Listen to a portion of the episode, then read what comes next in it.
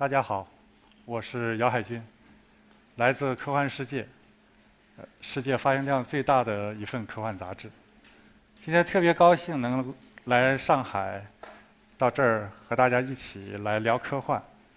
因为上海是中国科在中国科幻史上是一个非常重要的一个地方，有很多作品里都描写到上海，像有一本书叫《未来之上海》，是写于民国五年，一九一六年，书里面就描写了未来的上海的繁荣景象，那空中都飘着彩一些花船，里面住着一些特别漂亮妖艳的女郎，啊，然后很多精神空虚的男士就要乘着飞船到那儿去，呃，消费，这就是民国时期对未来上海的一个幻想之一。当然了，上海还有很多的科幻作家，啊，大家可能都知道的，呃，叶永烈先生，呃，就生活在上海。还有更年轻的，像江波，啊，潘海天这些人，那么他们也是中国科幻未来的希望。我今天要讲的题目是中国科幻的五个瞬间。这个“瞬间”这个词啊，可能不太准确。我在和呃一席的团队沟通的时候，他们也提出这样的意见。但是可能大家看过科幻小说的都知道，科幻常常描述的都是大尺度的事件，空间非常辽远啊，在时间上的尺度也是一样，百年一瞬。实际上，像我讲的这个中国科幻史的五个片段，最长的也就二十几年，和和这样的大尺度相比，其实连一瞬都算不上。那讲的第一个瞬间是清末民初中国科幻的萌生。清末民初，大家呃呃都知道，这个是呃国家比较动乱，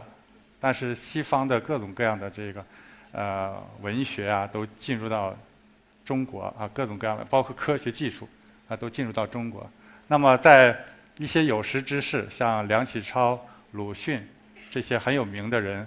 他们的这个倡导下，啊，科幻小说也开始被译介到中国来。这是鲁迅先生译的两部作品，啊，这两部书是现在藏藏在图书博物馆里面，这个很重要的两本书。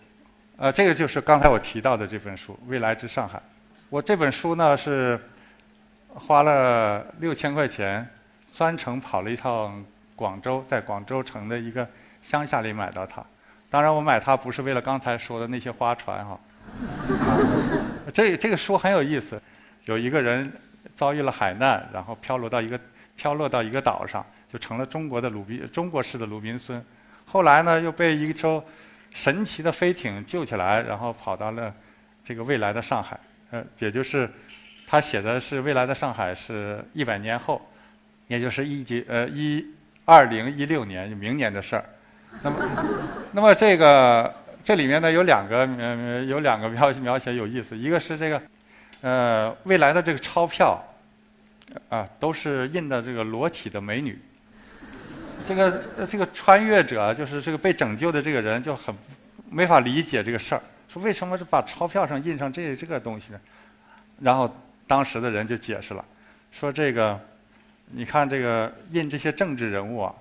他们像走马灯一样的经常换，那成本很大。然后还有呢，就是说这个经常发生银行发生挤兑事件。这个你看这个裸体的这个美女都很漂亮，大家看到这样的钞票呢。都会很喜爱，就留着，就不会到银行去挤兑啊。有点什么金融风波什么都能看过去。然后这个来自过去的这个人啊，然后在当地的当当那个时代的人的陪同下，啊，在游览这个飞呃飞在游游览的过程当中，就看到外面呢有几个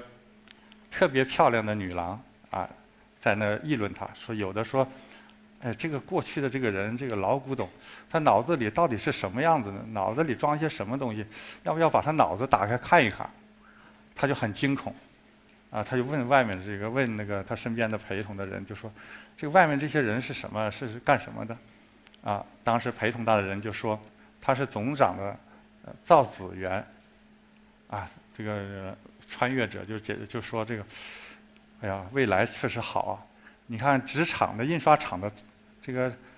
造纸的都这么漂亮，啊，这个时代太美好了。啊，边上就提提醒他，就说说不是造纸员，是造纸员，就是儿子的子，造纸员，就是这些领导们，然后都有一些这样的造纸员啊，都有一些，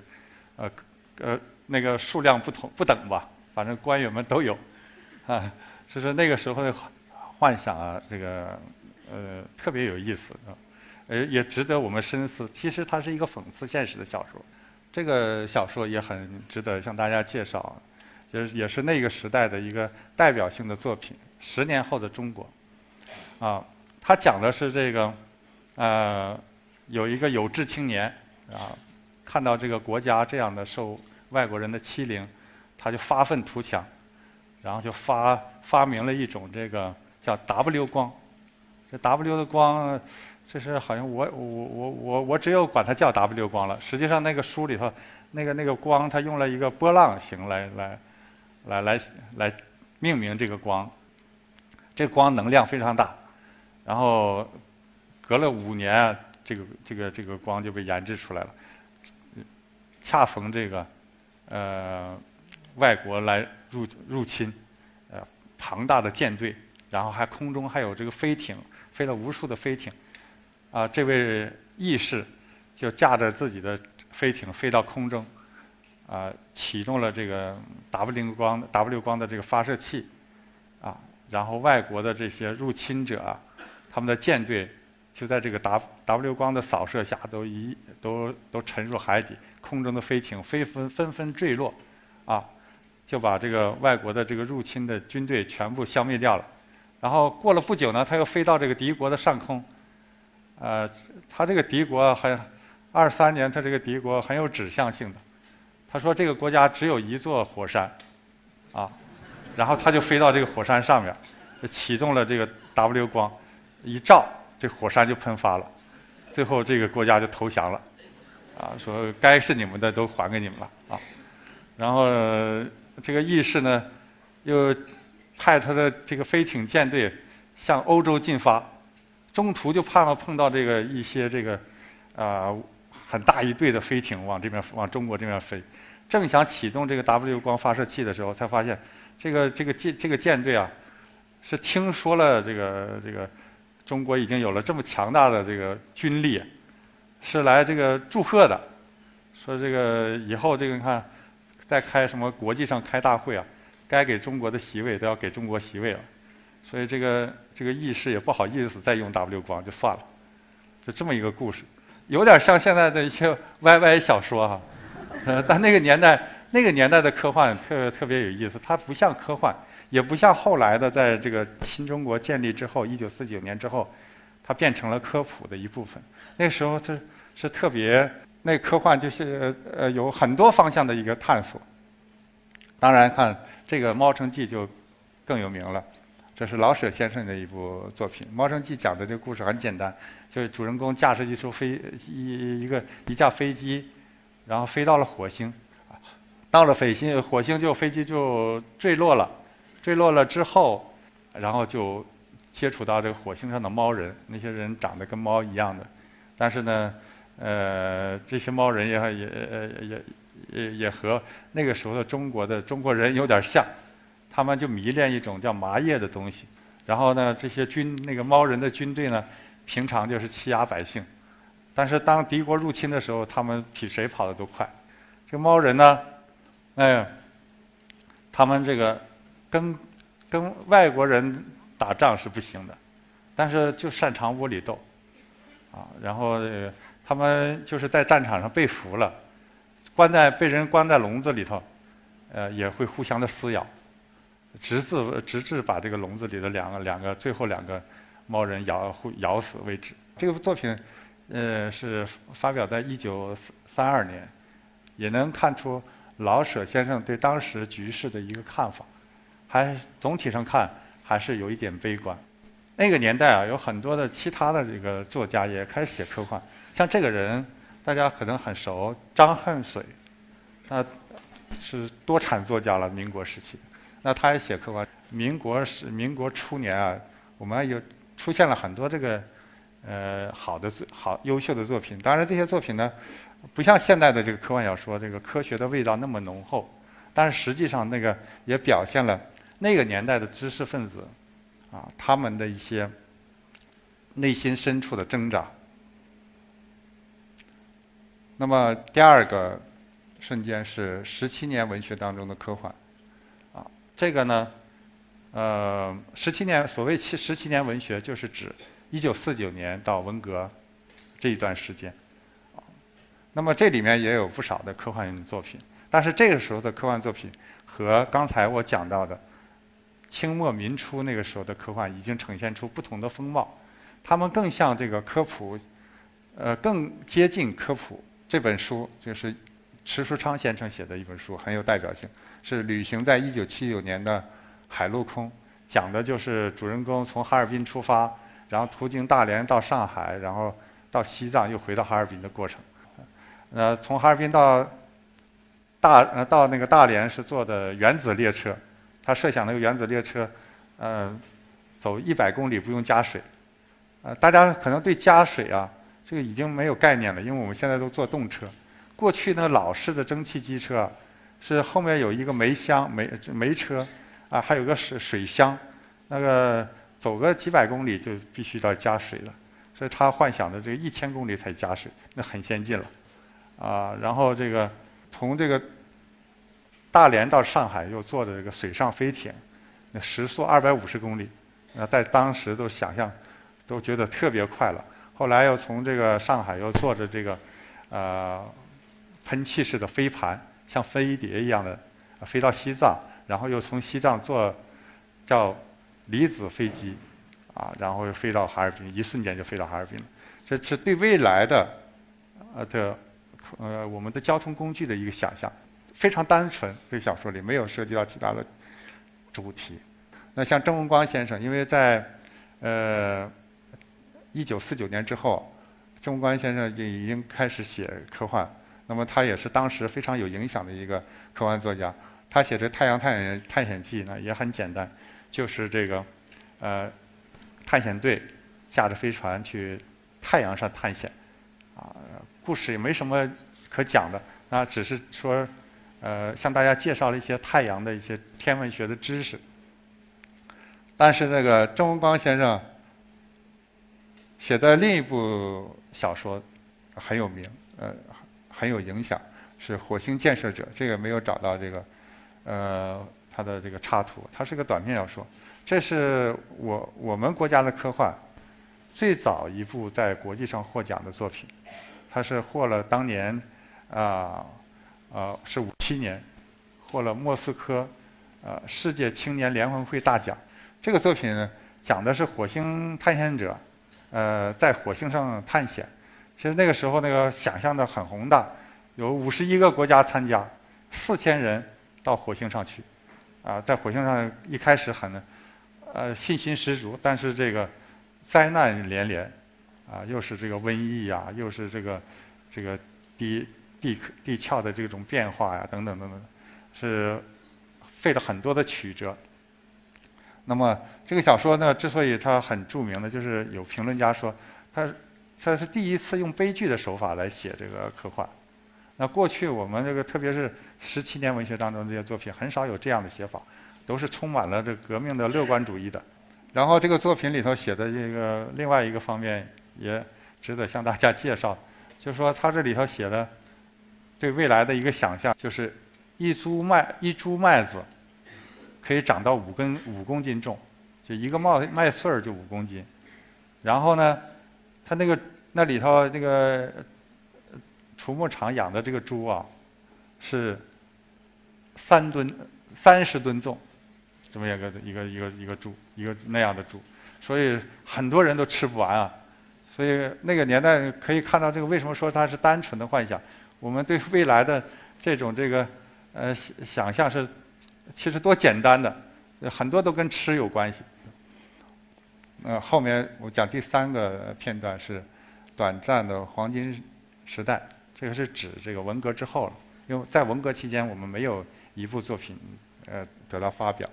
那黄金时代一般是指七九年到八三年的这一段，这一段呢是中国科幻非常重要的一个阶段。啊，七九年我们大家都知道，这个郭沫若先生发表了一个非常著名的讲话，叫《科学的春天》。当然，科幻的春天也就来到了。那个时候，很多的创刊了很多的科普杂志，像这个《科学时代》啊。啊，包括科我们科幻世界的前身科学文艺啊，很多省都创办了这些杂志，这些杂志都登科幻小说，啊，然后还有很多主流文学杂志，什么《当代十月》啊，《人民文学》都登这个。为什么说那个短暂的那几年叫很多人很怀念，说它是黄金时代呢？就是因为这个，啊，那个很多的期刊上你都能看到科幻小说，当然也有大量的单行本，还有一些丛刊，像《科幻海洋》当时很有名的。科幻世界，但这个科幻世界不是我所在的四川的这个科幻世界，这是最早科学普及出版社出版的一个丛刊。当然，这个后来呢，呃，就被迫停刊了。后面我会提到，当时出现了很多的这个优秀的作家，像郑无光、叶永烈啊，像这些，那么他们创作了很多让我们呃影响了一代人的作品，像特别是叶永烈的《小灵通漫游未来》啊，我那个年代呢，很多人都看到。看过这部小说，我对当时看到这部小说里头，我就对未来充满了好奇，就是总有期盼的这个未来快一点到，因为这里面写了很多很神奇的呃未来的事物，呃，比如说这个空中飞车，那没有轮子在空中飞，啊，然后还有这个像电子表，现在电子表已经被淘汰了，但是这个我我那个时候还我上学的时候，八十年代初那电子表还是特别流流流行的一种东西。像这本书，呃，《奇异的机器狗》，《奇异的机器狗》是我是看了这本书才迷上科幻的。呃，我上学的时候了，我们那有个数学老师特别聪明，然后他呢，呃，是个男老师哈。然后那八十年代初嘛，刚开始是改革开放，很多人做生意，我们老师脑脑子也很活。他在教学之余呢，就会去到那个批发市场上批一些书和和青少年喜欢的杂志。然后拿到学校里，我们一放学的时候，老师就把书包打开，啊，我们就可以在那里选一选。因为我我生活在不是大城市哈，是一个很偏远的一个山村，在黑龙江省伊春市，可能大家很多有的连听都没听说过。我又在那个伊春市上面的林场里面，就是大森林里面，所以还是相对闭塞的。啊，老师就打开书包，就像个百宝箱一样，我们这些同学就在那里挑自己喜欢的东西。那个时候书都很便宜嘛，两三毛钱，呃，便宜的还有一毛多钱的，啊，我就在那个老师的书包里找到了这本书，啊，这个是其实这个故事很简单，这个就是一个一个狗过马路的时候被压死了，最后怎怎么用那个狗头移植术，啊，把那狗那个复活了，就这么一个故事。但是我一从此就陷入到科幻世界当中不能自拔，呃。这个对我很重要的一本书，我相信很多我们那个年代的人都看过这样的神奇的故事。刚才我讲了这个这个短暂的黄金时代，这个黄金时代很很很短，你看从七七九年开始算，到八三年只有几年的时间。那到了八三年甚至更早，八二年其实就开始了，就有一场运动叫清除精神污染污染运动，现在可能都不提这个这个这这一段往事了。但是它对这个运动对科幻的影响是是非常大的，甚至甚至是致命的。呃，因为这个科幻也成了一个精神污染源，主要有两条罪状，是这个一个是这个伪科学，啊，伪科学就是你这个写的里头那些幻想都是乌七八糟的不科学的，啊，科学家看不过去，说它是伪科学。然后另外一个那个是罪状呢，就是它的政治倾向有问题。思想性有问题。实际上，那个年代啊，在有一场很著名的争论，叫科幻小说姓科还是姓文的争论。这个争论呢，就是有，就是因为那个时候的科幻已经不是像十七年文学那样子很单纯的科普，它有了更多人文的东西，啊，更多文学的东西。那么这个时候就有了这样争论，说那传统的这个呃。相对保守的这一派呢，就认为这个科幻小说就应该是科普，啊，那另一派呢就说这个科幻小说应该是文学，但是在这个这个清污运动当中，不管你是文学也好，还是还是科普也好，这两头堵，是哪个都不行。是科普就是伪科学，是是文学就是你的思想性的问题。这里面当时很多的作品都被批判，那其中最批判最重的有两个，一个是这一本啊《世界最高峰上的奇迹》，是叶永烈先生写的。这个小说呢，讲的是这个呃在喜马拉雅山啊在考古的过程当中发现了恐龙蛋，然后发现这个恐龙还有蛋里还有活性物质，然后怎么能孵化出恐龙？最后果然成功孵化出恐龙了，啊，这个故事，呃，我最早看到这个小说的时候，我还分不清是幻想还是真实，我以为真出来恐龙的，啊，当然这个小说现在很很很很想象力很超前的作品，但是呢，就是因为这个这部作品呢，呃，里面的涉及到从恐龙蛋里孵孵孵孵化恐龙，那么一些人就提出来就说，那它是不科学的，呃。几百万年的这样的漫长的时间，恐龙蛋里不可能有活性物质。如果说这里能孵出恐龙，那不是伪科学是什么？其实这个很令人唏嘘的。这个写的写的很早的小说，八十年代初的一个作品，隔了十几年，才有美国著名的畅销书作家迈克尔·克兰顿克莱顿写这个呃《侏罗纪公园》。大家知道《侏罗纪公园》公园后来被拍成电影，这个呃有什么样的影响哈？它的票房曾经是这个创纪录。那么，在我们国家呢，那像这样的一部作品呢，却这个呃受到这个批判啊。但那个时候对科幻小说的认识是很有局限性的。哦，还有另外一个例子，就我决定和机器人妻子离婚。那么这个就是思想不健康啊。你看，你还首先你是弄个机器人妻子，你思想能健康吗？讲，所以这个是。思想不健康，但这还不是批最重的，最重的是魏魏亚华先生写的另一本，叫《神奇的瞳孔》，是一个短篇，讲的是一个，说有一个人突然有了特异功能，就眼睛有了特异功能，他能看透人心。当然，如果如果我要有这个能力，我估计现场就不会来这么多人了。呃，内心深处的想法都能看到。他在单位看了一下领导，领导平时这个西装革履啊，然后。一看这个内心深处有有很多东西是见不得光，很丑恶，啊，然后他看了一些同事，啊，平时有的还很要好，但内心深处这些东西都没法说，啊，他就很那个心心情很很低落，要回到家，回到家里看到这个很恩爱的这个妻子哈，发现这个妻子也有问题，这个内心深处也有小秘密。啊，然后这个，这个就是简单就这样一个故事。这个故事最后就说，批评他、批判他的理由就是说，这我们社会主义的人和人人际关系不是这样阴暗的，这个这个东西太阴暗了。所以这个这个小说也是被批判的最重的一个。当然还有其他很多批受批判的小说，有的一个写的这个在深山里发现了野人。然后最后这个发考察队，呃，最后才弄明白这不是野人，啊，把野人捉住之后不是野人，是原来是文革期间就报一个报国无门的一个科学家，然后这个受不了这个迫害，然后跑到这个森林里面，最后几十年过去了，他也不知道外面发生了什么样的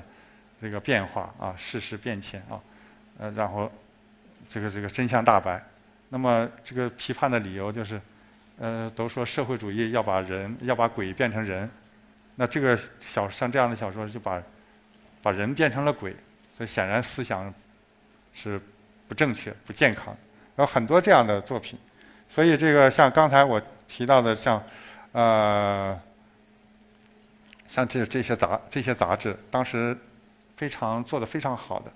啊，当时我们的科幻世界还不叫科幻世界，还叫科学文艺呢，做的非常棒，但这些书都。不能再出版了，啊，到了八四年，我们国内基本上再没有科幻出版了，呃，科幻小说出版了，杂志也不再刊发科幻小说，那只剩下唯一的一家就是科学文艺。后来很多人说，说中国科幻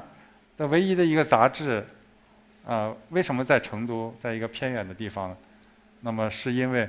我的那些前辈们，他们敢于坚持，我觉得他们最敬让人敬佩的一点就是，他们认为中国要发展，要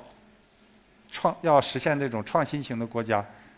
呃，如果没有想象力，就谈不上创造力。所以这个国家要发展是需要科幻的，他们有这样的一种理念在坚持。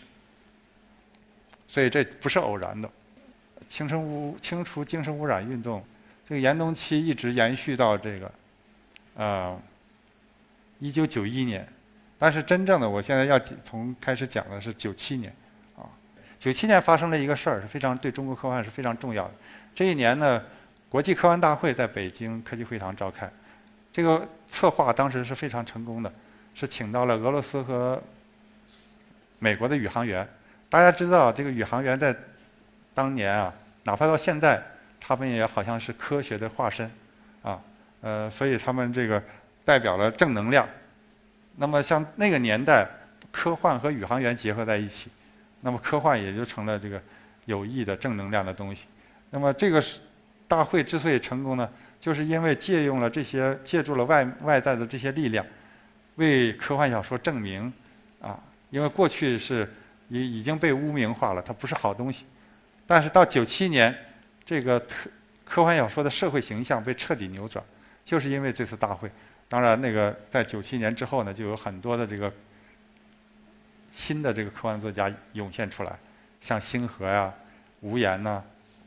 啊韩松啊、柳文阳啊。实际上，在九七年之前呢，呃，九一年这个就有一个前奏。九一年成都召开了呃世界科幻协会的一个年会。那是第一次试图把科幻的这种负面的社会形象进行扭转，当然那一次也起到了非常重要的作用，只是说没有像九七年这次会这么彻底。这是九一年的年会的时候，当时请了这个很多的这个呃欧洲和美国还有日本的一些科幻作家。那后面到零七年又一个十年之后，成都又召开了这个科幻国际科幻大会。当然到这个时候，呃。已经刘慈欣已经闪亮登场，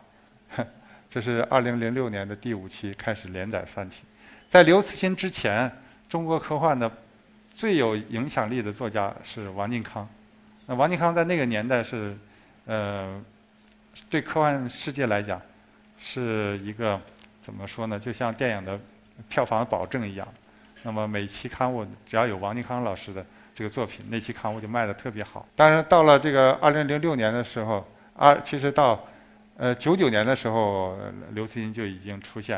啊。到二零零五年的时候，他的最重要的作品《三体》开始连载。那么一个新的时代从那个时候就开始了。当今年刘慈欣获得雨果奖的时候，有很多记者说，刘慈欣创造了历史，创造了一个奇迹。我曾经说过这样一句话，我说这个奇迹。在二零零五年就已经发生，只是大家没有关注到它。这是零七年科幻大会，刘慈欣是如何受欢迎？大家从这张图片上可以感受到。始于一九九一年的这一段繁荣期当中，产生了很多优秀的作品，像王靖康的这三部都特别有名，特别是他以以生，因为时间的关系呢，我没办法做更详细的介绍，因为这是。我们国家反乌托邦小说里头最棒的一部，特别推荐大家看。他是写这个在蚂蚁身上提炼出一种蚁素，然后这个这个故事背景发生在文革的时期间，发生在一个村落，然后科学家们一个科科学家就在一个村落里头，就给这些村民们喷上这个蚁素。哎呀，这个喷上之后效果大不一样。过去这些村民里头有很多这个懒人奸人。不想干活，好吃懒做，喷上这个蚁素之后，啊，就是热衷于去帮助别人，就是不顾自己，就每天就是第一要务就是帮助别人，天天想的都是别人。他这个很神奇，这个村落就成了一个封闭的一个共产主义的一个一个村落，有外外来人进来，也给他喷上蚁素，然后都是利他主义精神就一下子被发扬光大，啊，但是。这是多好的一个乌托邦啊！但是后来这个这个乌托邦还是崩溃了。至于怎么崩溃的，我就没办法一一讲细讲。但是这个特别值得一读的一部作品啊，像韩松的《地铁》，他是风格很独特的一位作家。那还很多评论者认为他还没有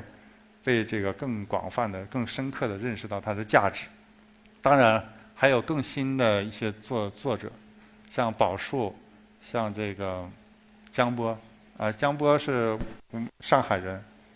啊，他是在刘慈欣之外，敢于写这种大场面的硬科幻的为数不多的作者之一。呃，非常值得关注。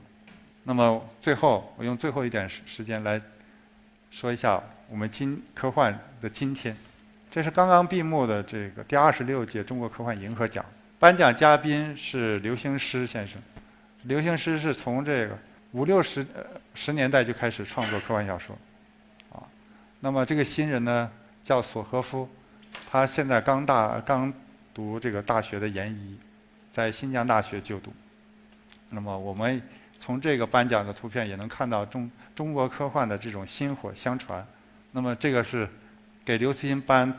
特别功勋奖。为什么给他颁这个奖呢？因为过去中国科幻和世界科幻的交流基本都是单向的，就我们引进了大量的西方的作品，特别是科幻世界做这个大师丛书。啊，我是那个大师丛书的策划者，从2002年开始做。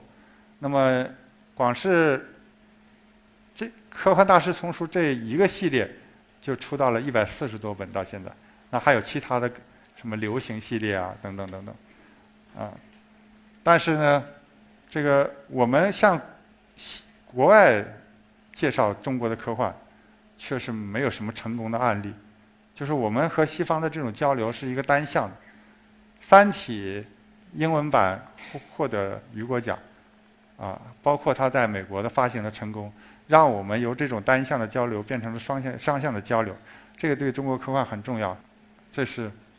也是前不久，在北京，呃，李元朝主席呃接见刘慈欣，很多人呢也是讲到了这一点，说是现在国家这么重视这个科幻，那科幻一定有一个好的发展。那我也觉得这个这是一个新的开始，因为这种国家的重视对这样一个文类的发展还是特别重要的。啊但是，我们一定要在这时候看到科幻所面临的一些危机，特别是这个在刘慈欣之后，我们的后辈的力量还是非常薄弱、单薄的。就我们的作家群落是非常有限的。